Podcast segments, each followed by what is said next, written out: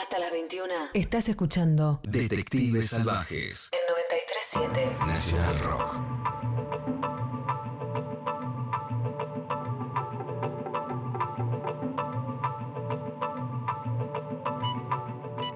Eh, periodista, realizador, director de una radio, escritor ante todo, creo yo, pero además de ser un tipo muy talentoso, tengo el gran honor de ser amigo de alguien que nunca te abandona, que está siempre en las malas, lo llamás, que ha pasado momentos duros, que ha sufrido y que está al lado mío y que, eh, y que no es solamente él, sino él, su mujer, sus hijos.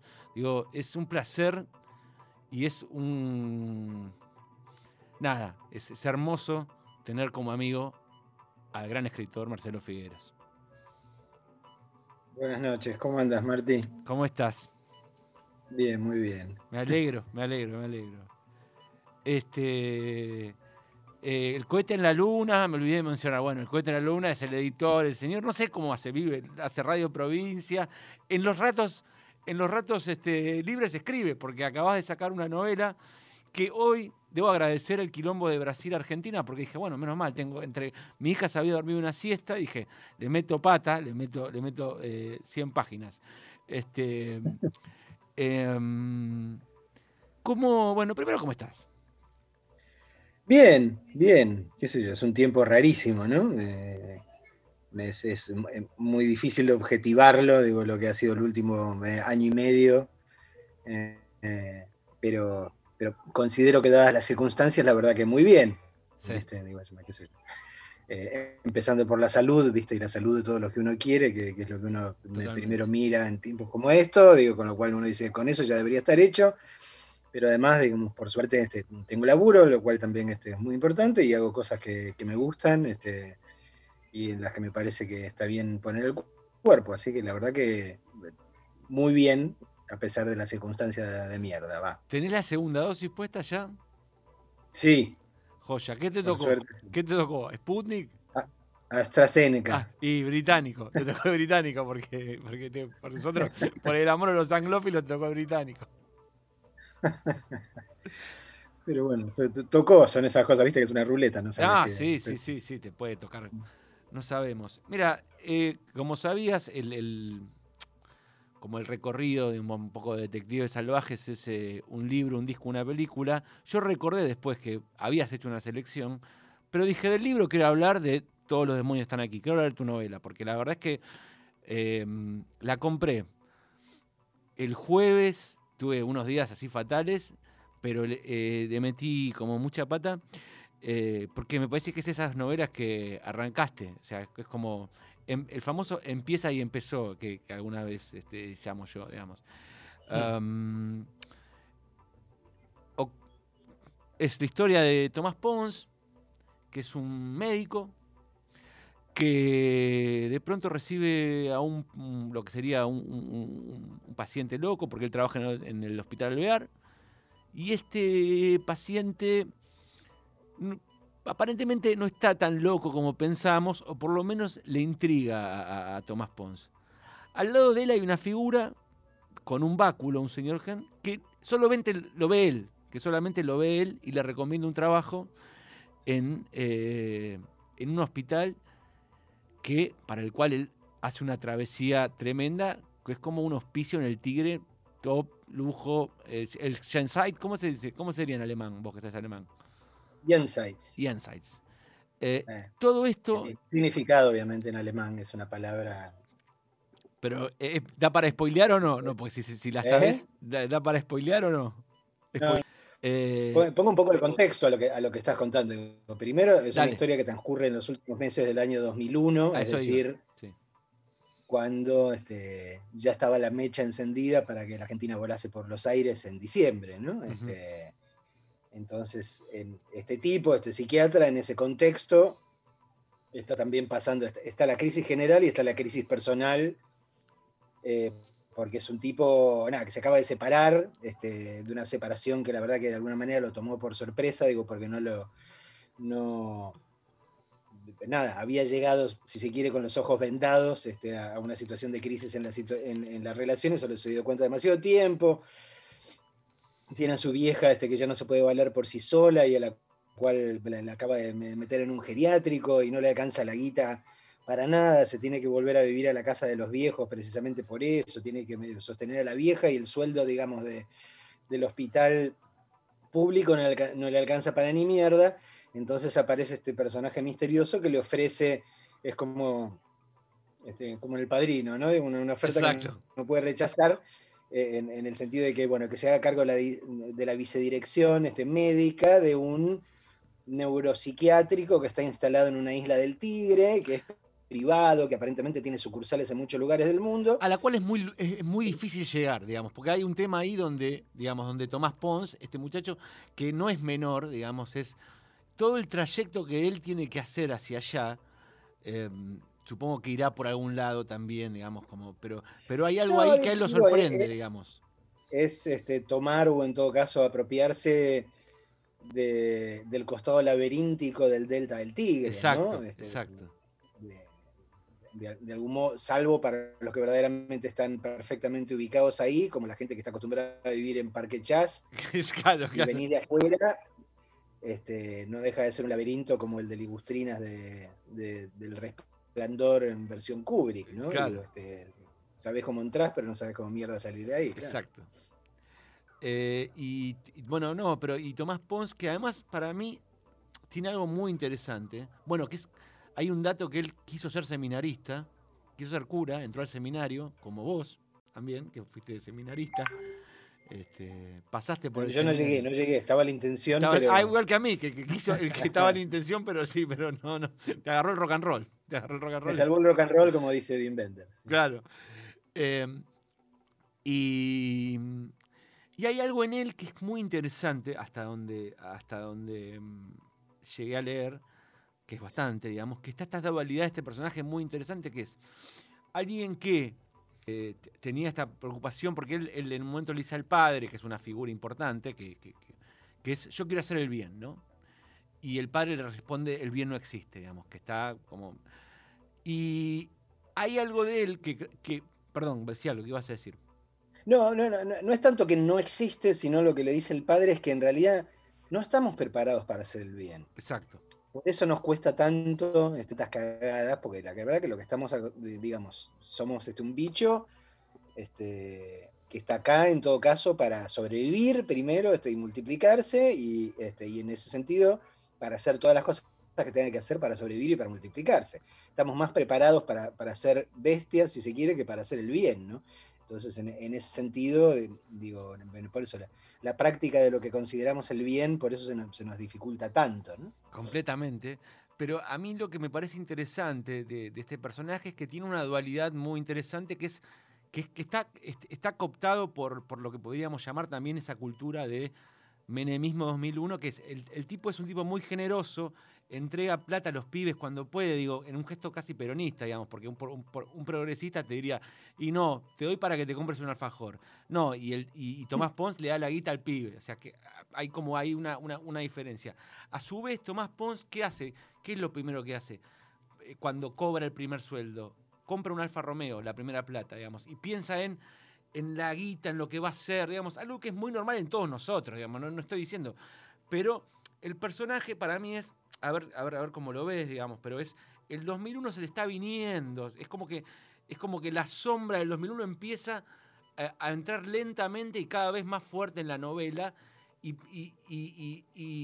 tiene todas esta, estas contradicciones hermosas de, de, todos nosotros, ¿no? Digamos, como, sabes que es el héroe, pero está lleno de, no sé si falencias, contradicciones, ¿no? Porque digo, como bueno, a mí qué me importa, o sea, o sea, el tipo le preocupa, el tipo le da guita a los pibes, pero al final, ¿qué me importa? Voy a ganar en euros, la voy a hacer, digamos.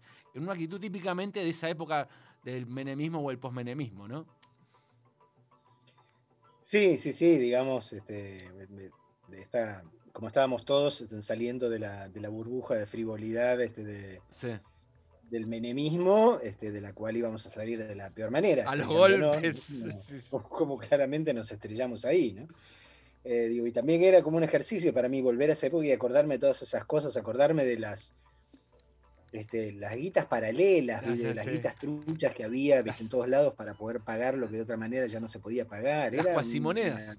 una claro, es una situación de, de verdadero delirio, ¿no? La cual, digo, por eso, en esas circunstancias, el tipo, aunque quisiese vender la casa de los padres y comprarse un departamento piola en otro lado, no podía, porque ¿qué mierda iba a vender una casa Claro. en esas circunstancias? ¿no? Digo, pues la tenías que vender en patacones, no sé, Sí. no me acuerdo ni qué mierda había. Patagones, Este- Lecop, Lecor, ¿te acordás? No, eran todos. Claro, pero, pero bueno, digo que creo que muy, muy, muy claramente es, es un tipo que está este, muy noventizado, ¿no? Digo, Sí, es una, sí, una novela muy claramente pre-kirchnerista. Sí, totalmente. Es como muy interesante y hay una cosa ahí que me interesa, que es, ¿por qué crees que no se revisa tanto? eh, es, no digo el 2001, digamos, se revisan, en, en la literatura se revisan los 70 mucho, los 80 se empezaron a revisar porque se pusieron medio de moda. Hay alguna, tu amiga, nuestra amiga en común, Mariana Ríquez, diría que los, los 80 están un poco este, sobredimensionados con, junto a Alfonsín. Este, em, pero los 90 son como la bestia negra, ¿no? Digo, me parece interesante que alguien se, em, se meta en ese mundo, digamos. ¿Por qué no crees que, por crees que hay poca literatura, hay poco cine sobre, digamos, sí hay documentales, digo, hay un montón, pero historias narradas en los 90 ahí es como una parte que, como los argentinos, creo, me parece que hay una cosa de blindarnos los ojos, ¿no? De, no aceptarlo, ¿no? Digo, no, no- no lo había pensado en profundidad, pero ahora que te escucho, digo, me pregunto si no tendrá que ver con que precisamente es de esos espejos deformantes en los cuales no nos gusta vernos, ¿no? Digo, porque el- podemos coincidir en que hay épocas infinit- hubo épocas infinitamente más terribles, Sí. como los 70, pero ahí, digamos, es fácil este, levantar el dedito y señalar a otra gente, ¿no? Decir, fueron ellos, fueron ellos, fueron ellos, qué terrible. Y acá caímos todos de una forma Mm. u otra, ¿no? Sí, claro. Este, entramos todos en la, en la variante del 1 a 1 y del Dame 2. Sí, este, y viajar a Europa y, digo, y entonces, eh, que quizás eh, n- nuestra propia, di- digamos, el recuerdo de lo que fuimos o de lo que hicimos en esos años no sea el más edificante, ¿no? Digo, me pregunto, a lo mejor puede tener que ver con eso, pero, pero bueno, no, no- no puedo responder por todos los demás, ¿va? por No. todos los escritores y escritoras que no se hacen cargo de, de esa época. ¿no? No, no. Eh, ¿Y cómo nace la idea? Porque me acuerdo, esto hace bastante, estábamos en un cumpleaños mío, este, estaba todavía, tu hijo mayor, Bruno, todavía no era el adolescente que es ahora con la guitarra, este, que, que, que ro- que- que rockea, este, y me dijiste, che, eh, necesito pedirte permiso, porque quiero meter a tu papá en una... En una estaba junto a mi hermano, nos contaste, eh, en, en un libro. Dijimos, sí, claro, le dijimos. Pensando que era un personaje que, que- que- que era como un personaje que no iba a ser mi padre, sino que era una referencia. Todavía no llegué a eso, este, pero eh, en los chats que manejamos me dijiste, no, no, no. Dice Oscar Raúl Cardoso, o Oscar Cardoso, o Oscar R, no sé cómo será. Creo que está en las, No, en no, las es Oscar. Raúl Cardoso, Ah. este, tiene que ver, ya vas a llegar, es un momento en el cual Pons, por razones que no voy a explicar ahora, No, este, no, llega no a tratando de, obli- de- de- de averiguar algo, este, y entonces ahí el negro Sánchez lo deriva con tu viejo. Ah, este, mirá. No, es al revés, tu viejo lo deriva Con con, el el negro, negro Sánchez, lo deriva al archivo de Clarín. Al- este, pero digamos, el primer contacto que hace, quien lo invita a ir al archivo y todo qué sé yo, es con tu viejo. Ah, mira. Porque, digamos, bueno, este, mínimo spoiler, pero me parece que tiene su gracia. En realidad yo también aparezco como personaje ahí. Porque trabajaste en Clarín. Claro, pero porque el tema es que ahí aparezco, o sea, técnicamente yo fui compañero de secundario de, de Tomás Pons, Mm. ¿entendés? Veo muchas Entonces, cosas en- Pons eh, que, que- que veo en vos como amigo, digamos. digo, Bueno, el colegio al que va es el mismo al que fui Exacto. yo. digo, y entonces hay un momento donde él se acuerda de que tiene un compañero que trabaja en Clarín, este, un ex compañero de secundaria que trabaja en Clarín, que, vengo a ser yo. Marcelo Figuera, claro. Exacto, entonces me, me, me llama y yo le digo en ese momento que no, me rajaron, ya, digo, no, no estoy más, digo, pero te, te puedo, te puedo comunicar con alguien este, que sé que te va a tratar bien y ahí lo comunico con tu viejo. Ah, ¿sí? ok. ok. Esa es la, esa es la mecánica. ¿va? ¿Y, y cómo nace la novela? Bueno, porque esto veníamos. Después leí que Ariel Piluso, un productor amigo, también en común. Digo, esto sería para mí una gran. eh, no sé, yo veo 10 capítulos en Netflix, digamos. Para mí sería ocho capítulos de Amazon o de Prime o cualquier plataforma, digo que ponga. Parece que es una serie bárbara, una, una, una, de una temporada. ¿Cómo nace la idea? Porque acá es primero una peli, ¿no? No, no, primero fue, digo, por eso en la época en la con Ariel, Sí. con quien laburamos, ¿te acordás? En una, Eh, en una serie. este, ¿Quién en mató a una- Uriarte? Que quiero que sepas que rankea muy bien en contar. La pueden ir a ver a contar, rankea muy bien. Este, y, y ahí se me ocurrió esta idea, le dije a Ariel porque pensé que era una buena idea, como vos decís, para- básicamente para eso. Sí. Eh, y entonces Ariel este, me dijo ahí, dice, pero ¿por qué no escribís una novela primero, qué sé yo? Con lo cual que yo asumí que era una forma de sacarme de encima. Digo, no, no me tires idea- ideas delirantes, digo, sacalas por otro lado. La fortuna que nos va a salir de esto, decía Piluso, que era Y como-. Claro, como... época, como- los nove, todo, o sea, era- estaba... Eh, pero, pero bueno, como a mí la idea me parecía que era una buena idea este, narrativamente, este, y como soy obcecado, eh, digamos, le, le tomé la palabra a él, este, digo, bueno, va- vamos a probar. Eh, y me gustó porque era, digamos, era un- darme un permiso para jugar a Stephen King, que era algo que nunca había hecho este, abiertamente o totalmente en una novela completa, este, si se Exacto, quiere, que es uno de los, de los tipos este, de la narrativa actual al- eh, a los cuales yo más, más quiero, que me resulta más entrañable.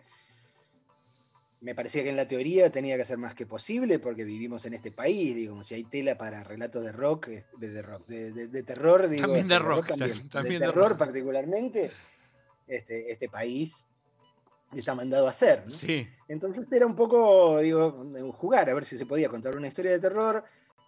eh, un poco la manera del maestro en este sentido, de que hace esta cosa de, de que eh, primero te mete en una situación absolutamente eh, realista, este, si se quiere, te acostumbra, o te, te hace amigo de X cantidad de personajes. Sí. Este, y recién después hace que, que aparezca en todo caso lo que puede ser sobrenatural o mágico o, o terrorífico o lo que quieras. ¿no? Una vez que, que en todo caso ya te enamoraste de los personajes eh, y de la circunstancia en la que están y de sus problemas y te preguntás, uh, ¿viste, ¿cómo va a salir de esta circunstancia? Ahí aparece lo, lo, lo extraño, ¿no? Sí, Este, igual, era eh, un poco jugar a eso, digo, a ver si me salía. Este, no, yo, eh, no, para ahora te salió bien, yo voy por la 125. Mirá, la 125 justamente, la página 125 hablando políticamente.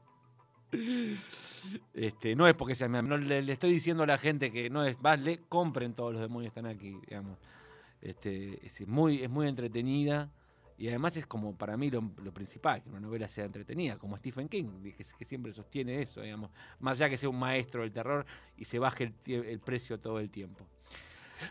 Lo que sí recordé, eh, que este, por suerte, bueno, ya lo has contado, que saliste de una operación y está todo bien y te veo bien y estás bien, que no pudimos hacer este programa hace un montón de tiempo porque, nada, dije, che, yo lo rompía. eh, no, Marcelo, y pobre tipo estaba con 90 cosas. Y, y en un día, un día te apiedaste ¿viste? y me mandaste la lista de cosas y este, como estabas a full, dije, ah, para, la tengo. El libro del paciente inglés, lo pueden leer. Yo no sé qué te. A mí la película no me gusta, pero no sé, porque perdió contra buenos muchachos el Oscar y, y- y es fuerte.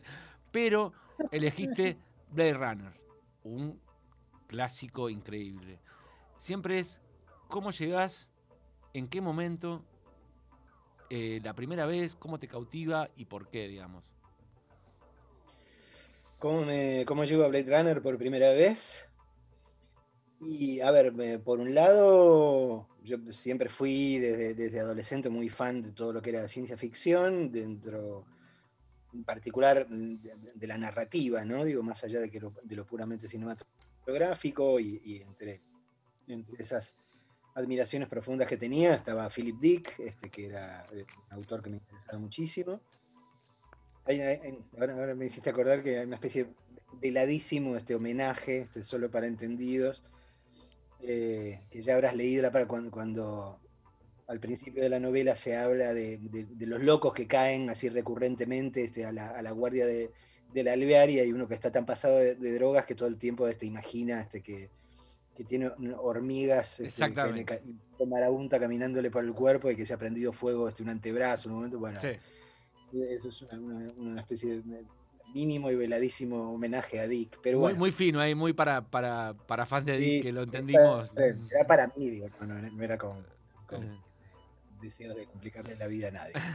Eh, pero, y recuerdo en esa época, eh, ¿Leíste primero, época- perdón, ¿leíste primero Sueñan los androides con ovejas eléctricas? O... no, la, la leí después, no había leído este, la novela, así que por ese lado no, tenía la ventaja de que no tenía ni- ningún preconcepto.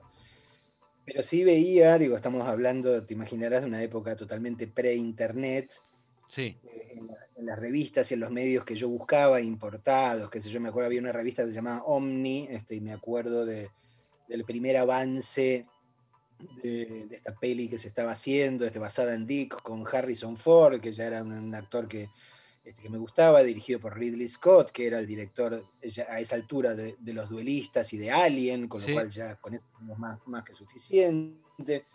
Entonces todo pintaba, pintaba muy bien. ¿no? pero no tanto como para. Pero pintaba bien, pero no tanto como para que digas, viste, o sea, qué lindo que una película supere totalmente tus expectativas, ¿no?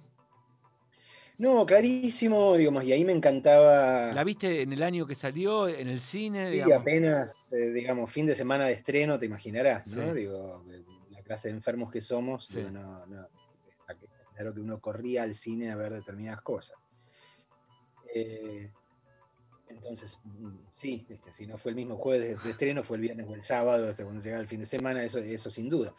Y me voló la cabeza digo, y, y me encantaba también esta, esta especie de, de híbrido que, que Ridley Scott con, con el guionista Hampton Fancher había hecho, esta especie de mezcla de ciencia ficción y de, y de relato negro, ¿no? De Hard sí, era sí, sí. una especie de detective, era una especie como Philip Marlowe en el futuro. Sí, eh, pero claro, y a la vez era infinitamente más que eso, ¿no? Digo, este, eh, la vieses donde, por donde la vieses, digamos, por, en primer lugar por la concepción del futuro, digo, uno, uno tiende a, a- a olvidarlo porque naturaliza, ¿no? Pero yo te diría que hasta Blade Runner, eh, y si querés un poquito antes Alien, este, que transcurría en esa especie de, de camión basurero volador del espacio que era la, la Nostromo, la nave espacial, cuando se, se- se hacían películas futuristas, este, siempre era muy en, en la vena este, Kubrick 2001 Exacto. o cierto aspecto del, del diseño de Star Wars y toda esa cosa. también había una cosa Solaris, blanca, ¿no? De Tarkovsky, ¿no? ¿Cómo? Una cosa también de Solaris, de Tarkovsky también, ¿no? Una cosa así como... Sí, sí, sí, claro, bueno, pero, pero ahí ya nos, nos estamos yendo este, a otra cultura este, maravillosa, pero otra cultura, ¿no? Sí, Digo, en, en- en lo que nos llegaba de relato cinematográfico de ciencia ficción este, procesado vía Hollywood, siempre había una, una- una visión de un, un futuro donde todo era limpísimo este, y, prístino, este, y brillante. Y este era una primera visión de un futuro donde todo era este, una mugre por un lado, lluvia ácida. Do- donde, eh, digamos, la crisis este, ambiental había llevado a una situación que era prácticamente invivible, una de cuyas características acabas de mencionar, la lluvia ácida. Eh, en un momento donde todavía, digamos, todo el tema ecológico estaba más verde este, que, que la mierda, ¿no? Más Sí. allá de que Frank Herbert vi- viniese insistiendo con esto desde el 65 con Dune, pero Sí, entonces, ese futuro así, todo de noche, donde prácticamente nunca sale el sol o nunca se, se- se alcanza a ver nada parecido el sol, donde la mezcla de razas es fenomenal. mm, Ahora nos puede parecer más natural, pero en ese momento era, era un concepto totalmente nuevo. Eh, eh, digamos, el- el- es muy fácil medir la excelencia de Blade Runner eh, a partir de, de este filtro que es decir, mírala ahora y si te parece este, que está todo bien este, y que todo se banca, ¿no? Este, y es una película de ciencia ficción que tiene una cantidad de décadas encima sí, y parece filmada mañana, sí. no, no solo por su calidad intrínseca, sino por su concepción de ese mundo, ¿no? Eh, yo creo que si mirás el 90% de las películas de ciencia ficción de hasta esa época, todas envejecieron como el ojete, ¿no? Su visión del mundo, del, mundo futuro es una, una visión, eh, creo yo, totalmente perimida, que ya sabemos absolutamente imposible. Este, Eh, entonces eran, en ese sentido era muy, convincente y muy choqueante, ¿no? Este, ponerte delante de, una que te abriesen una ventana un futuro que, nunca habías concebido que podía llegar a ser de esa manera. Y podría no haber llegado a ser. Digamos, todavía no tenemos autos que, ya pasamos el 2019, hmm. que es la época en la cual este Blade Runner teóricamente eh, eh, transcurre. Pero fuera de eso, infinita cantidad de otros rasgos de, ese mundo ya se nos hicieron este, naturales, ¿no? Sí, este, y, en general todo lo malo, ¿no? Como, ¿Cómo? Como en general todo, todo, lo negativo, todo lo malo, digamos, es lo que hemos, eh, que se ha convertido, digamos, digamos, eh, la, gente, la, pobreza extrema en todos lugares del mundo, eh, digo, cuando ves un tipo en un cajero durmiendo, es imposible no pensar en Blade entre la tecnología, la pobreza, digamos, cómo las brechas se han... lados, ¿viste? Sí. claro.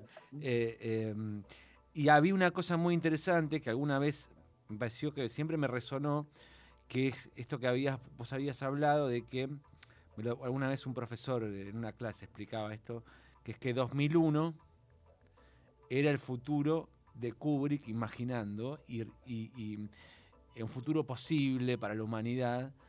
Y Ridley Scott le contesta y le dice, no, este es el futuro que yo veo, digamos. Hay una charla entre esas dos películas geniales que es muy interesante de, que ese, futuro no es posible, digamos. Eh, em, es como muy interesante ese cruce, ¿no? Te, voy a, te voy a hacer dos asociaciones muy tiradas de los pelos en muchos sentidos pero que me encajan perfectamente con cosas en las que estoy pensando en estos días. Eh, por ejemplo, pienso que es muy fácil asimilar 2001 a Borges, por ejemplo. Porque hay una mirada de Kubrick eh, que es muy borgiana en estos lugares, de dónde se para a ver el mundo. Digo, la, la mirada yo creo, si no me acuerdo, no, recuerdo mal, creo que Kubrick incluso había estudiado al principio para ser entomólogo, para, para estudiar el estudio de, los insectos, básicamente. Y tiene una mirada, creo yo, de, lo que es la gente y de la especie humana eh, desde, desde, muy afuera, desde muy distante, desde muy fría. Y muy misántropa, ¿no? ¿Eh? Misántropo, casi misántropo, ¿no? Un, un, poco, exacto. Este, y entonces, 2001 eh, tiene esa especie de cosa, ¿no? Digo, de, mirar a la humanidad casi desde afuera de la humanidad. Como la veía Borges, digamos. Exacto, a, eso voy, por eso digo que, en este momento me sale asociarlos. Y en Blade Runner hay un aspecto que yo tardé muchos años en reparar y en quedarme dando vueltas con, con esto, ¿no? Eh, y ahora que venía leyendo este libro de, que acaba de salir por Ediciones de la Flor, que se llama Rodolfo Walsh 54-1964, que cubre un periodo, el, periodo de la vida de Walsh, donde pasa de ser típico intelectual este, con, aspiraciones sociales, fanático de Borges, este, conocido de Borges, bla, bla, a ser, acercarse a ser el Walsh que todos conocemos. Y en Blade Runner hay un sustrato político muy interesante, del que en general no se habla. ¿no?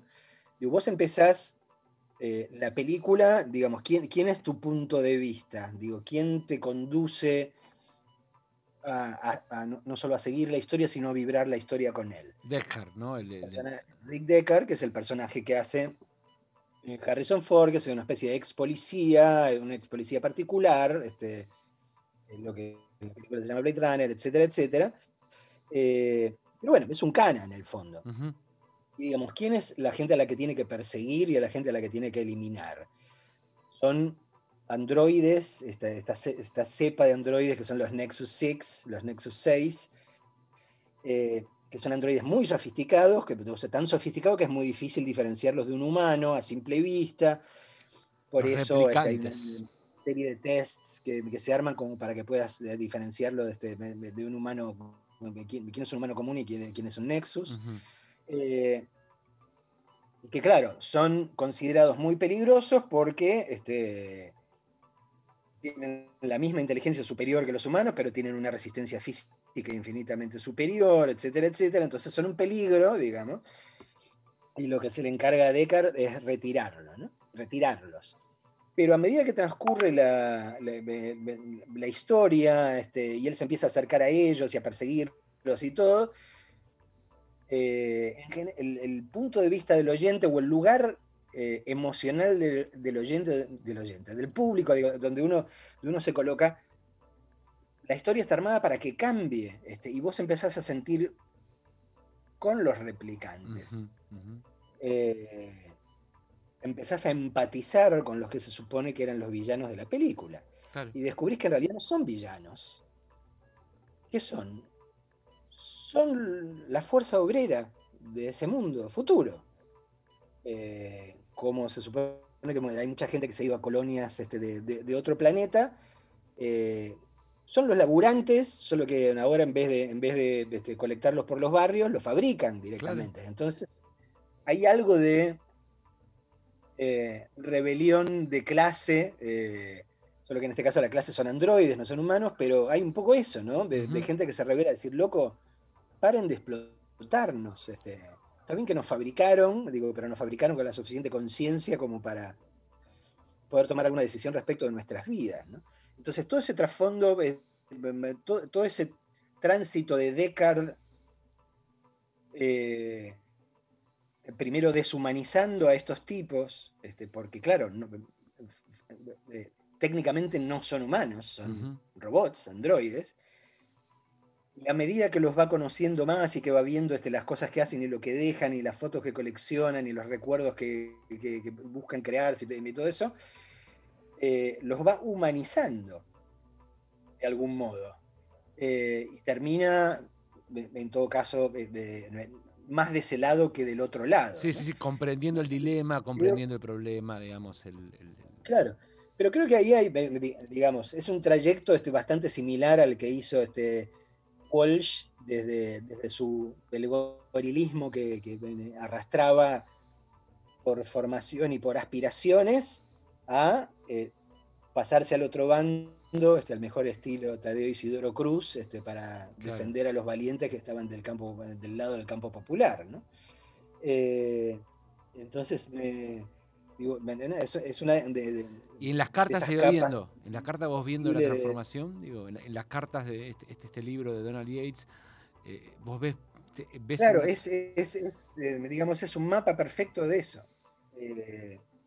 que se completa un poco, digo, si buscas también, hay una edición de Operación Masacre, también de Ediciones de la Flor, que es una edición que además de, digamos, del, texto este, de Operación Masacre per se, incluye toda la campaña periodística previa, ¿no? Este, los primeros este, artículos que fue sacando Walsh, eh, con las primeras presentaciones, los primeros prólogos, que no son el prólogo que nosotros conocemos. Inclusive el primer prólogo, alguna vez lo charlamos en alguna mesa sobre los prólogos de, de, El primer prólogo todavía él, digamos, reivindica la revolución fusiladora en un punto. Dice, bueno. Eh, pero, aparte dice algo, este, dice algo que literalmente podríamos poner en la boca de Rick Deckard, si querés, porque él dice. Eh, que los peronistas son el enemigo, este, pero uno tiene que entender que, para poder vencer el enemigo hay que entenderlo, hay que comprenderlo, ah. de alguna manera hay que acercarse. Él dice, a continuación, dice, a partir de la investigación este, que yo he venido haciendo y, sé yo, la posibilidad que he tenido de tratar a esta gente, a los que llama peronistas activos, he llegado a entender, dice, y esto es algo este, tan... Este, tan obvio este, que no sé cómo no lo ve otra gente, he llegado eh, a entender que hasta son seres humanos y deberían ser tratados como tales. Es increíble eso, o sea. Es muy alucinante. Es muy alucinante, digo, porque, o sea, por un lado, desde hoy suena de una manera bárbara. ¿Cómo el tipo tiene que decir así? Me di cuenta de que son humanos. Digo, ¿qué pasó? Y nada, pasaba en esa época algo parecido a lo que pasa con esta época, ¿no? Digamos, la derecha, el necroliberalismo, antes de, destruir una facción política, lo primero que trata de hacer es deshumanizarla, ¿no? Digo, en aquel momento hablaba del aluvión zoológico, ahora somos los choriplaneros, los militontos, los cucas, este. Eh, y entonces, eh, nada, ahora, ahora hablando de cómo son las cosas, hablando de Blade Runner, este, me, acordaba de, estas cosas, ¿no? Y de cómo, y de cómo la película tiene, entre las muchas capas de interpretación posible, digo, esta capa también de interpretación política este, que la convierte en una película este, que también por esa razón sigue siendo absolutamente relevante y vigente. Sí, y que, y que yo, yo no, no puedo dejar de pensar, pero digo, habrás leído sobre Ridley Scott, supongo, pero eh, en, este, en, estos juegos que estamos haciendo, que, que- ya me divierten, digo, eh, eh, no puedo dejar de pensar en Metrópolis. de Lang, digamos, ¿no? De, de esa imagen de los obreros, bueno, esos obreros que salen, eh, esos planos generales alemanes que eran muy clásicos de, el, no, el impresionismo alemán, no, el, ah, la- la Era el expresionismo. alemán, no el expresionismo alemán, que ahí, digamos, esos obreros son los futuros replicantes. Eh, y mm, bueno, y así eh, llegamos ahí y la- el disco que elegiste em, este, es un disco, yo me eh, un disco, no sé si lo recordás, ¿recordás qué disco elegiste? Ah, no me acuerdo, ¿no. No, un disco, eh, se ve que estabas en un momento, elegiste, Trinity. sí, sí, de Nick Cave, que es, está hecho un año después de la muerte de su hijo, digamos, un disco muy abajo en letras, se puede entender por qué digo, ¿no? Poca batería, eh, muy climático, él, digamos, eh, yendo a lo más profundo, digamos. eh, si hay una figurita repetida en Detectives Salvajes, es Nick Cave, lo eligió tu amiga, nuestra amiga Mariana Enríquez, y Rafa Spregelwood eligió Insturren of Batten porque Blixa era el guitarrista de este, los, los Bad Seeds, que era, digamos, todos, todos llevan Nick Cave, digamos. Elegiste este disco, yo pensé, va a elegir un disco de los Smiths, va a elegir un disco de los Beatles. No, salió el disco, creo que más oscuro, uno de los discos más oscuros. Mirá que hay que ser oscuro en el mundo de Nick Cave. Te escucho.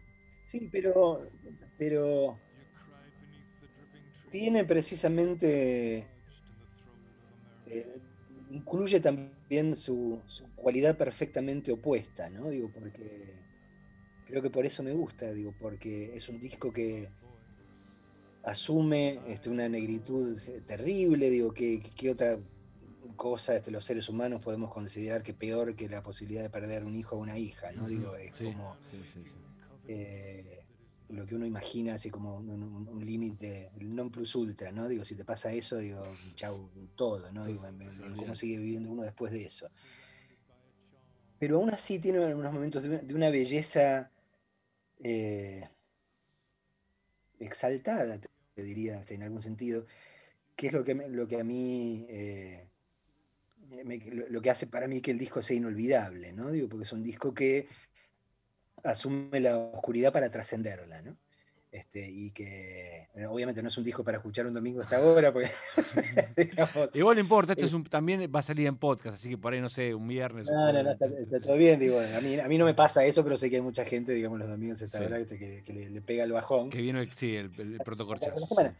Pero a mí me parece un disco de, de una belleza positiva, ¿no? Digo, verdaderamente una belleza positiva, ¿no? De- de- Muy despojado, ¿no? Como muy despojado en el sentido de que elige, viste, eh, mucho, poca batería, cuando pone batería, mucho colchón de teclados, digo, una cosa así como muy, viste, eso, artesanal en un punto, si se entiende, digamos.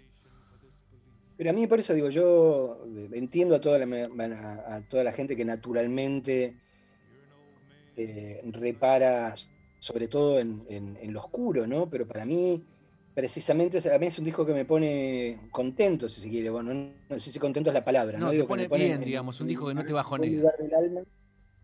No, porque es precisamente, o sea, un, un- un disco que lo que hace eh, es revelarte que hay belleza este, más allá de la muerte más terrible. ¿no? Este, Un acto de entonces, si valor. en la muerte más terrible podés producir algo de esa belleza, decir, bueno, loco, este, Sí. vamos a ponerle pila a esta vida. ¿no? No, es Exacto. un disco que a mí me pone, me pone bien. Yo entiendo que, no, que, que probablemente a mucha gente no, no le pase eso, pero a mí me, al contrario, a mí me siento que me eleva, ¿no? que me lleva para arriba. Y, y- y para vos no se conecta con Blackstar. Cuando yo lo escuchaba decía, hay esta cosa de el arte, de convertir, convertir tu último, tu último momento, digo, David Bowie haciendo Black Star, yéndose. También hay belleza en irse, digamos, digamos ¿no? En, esto de, el dolor expresándolo. Y, creo que se juntan. Me parece que en ese sentido son distintos porque, digo, son, a ver, son dos situaciones que, te las regalo, ¿no? Digo, una es la muerte de un hijo por otro y otra es la conciencia que, te, que acabás. Sí. Estás al final. Y para mí, digo, sí coincido en, el hecho de que Black Star es una de este, belleza este, inefable, ¿no? Digo, he pasado, no sé, he, perdido la, noción de cuánto tiempo este, he pasado, este, más de un año, digo, con, escuchando este Black Star como el primer disco que pongo cada vez que me subo al auto, ¿no? Este, pero ahí la belleza que está, que es clarísima, pero yo la, veo más en un lugar de, decir, eh, qué maravilla que el tipo haya podido escribir su, último acto. ¿no? Claro, sí, sí, sí. Porque nunca sabemos lo que, lo que nos va a pasar. Digo, puede ocurrir un accidente, puede ocurrir una enfermedad inhabilitante. Este, y sin embargo, digo, gracias a Dios, si es que se puede decir esto, digo, Bowie tuvo la, oportunidad de transitar este, su muerte desde la lucidez este, y despedirse eh, del arte desde esa lucidez también. El hecho de que haya podido escribir su último acto, digo, sobre todo un tipo que, había tenido precisamente una, carrera en la cual la narrativa respecto de su propia persona había sido tan esencial, ¿no? Digamos, qué es lo que contaba él y qué es lo que contaba a través de, de los disfraces que adoptaba de acuerdo a las épocas por las que iba atravesando, ¿no? Este, entonces que haya podido, digamos, escribir su propio requiem, este, editarlo este, y que haya llegado a salir y que se haya difundido en esas horas su última foto oficial, que era la que se había sacado hace un poquitos días, de, un tipo en Nueva York con, un, con la elegancia que lo caracterizaba, digo, con un trajazo este, y con un sombrero y cagándose de risa, digo, bueno, qué maravilla, digo, qué es lo que, qué sé yo, lo que salvando las distancias, creo que todos, desearíamos en el sentido de decir, bueno, yo soy de los que si me diese a elegir, este, preferiría que fuese así, ¿no? Digo, no, no, preferiría irme este, durmiendo una noche sin haberlo sabido, este, ni, con eh, un accidente o una enfermedad que me deja out completamente, preferiría, digo, también, por defecto profesional, si querés poder escribir este, mi, último acto. esa belleza de decir, qué fortuna que este tipo digo, pudo decir, bueno, estas van a ser mis últimas canciones, quiero que sean estas, eh, quiero que hablen de esto, quiero que empiece de esta manera, quiero que termine de esta otra. Este, y quiero que, nada, que esta de, estrella negra este, sea el último símbolo que la gente asocia a mi persona, ¿no? Digo, pero eh, me, parece que sí, que como vos decís, por un lado tienen enorme cantidad de elementos en común, pero o sea, particularmente me parece que sus bellezas apuntan a, lados distintos. Y Marce, ¿con qué te querés despedir eh, de esta charla del disco? ¿Con Jesus Alone, con Rings of Saturn, con Girl in Amber, Magnito, Atrocine, I Need You, Distant Sky, Skeleton Tree? Te di todos los nombres de... Vamos, con, Skeleton Tree, dale. Skeleton me parece que me toda. Este, eternas gracias, Marce. Nos estamos viendo. A vos, siempre es un placer. Lo mismo. Chao, chao. Abrazo.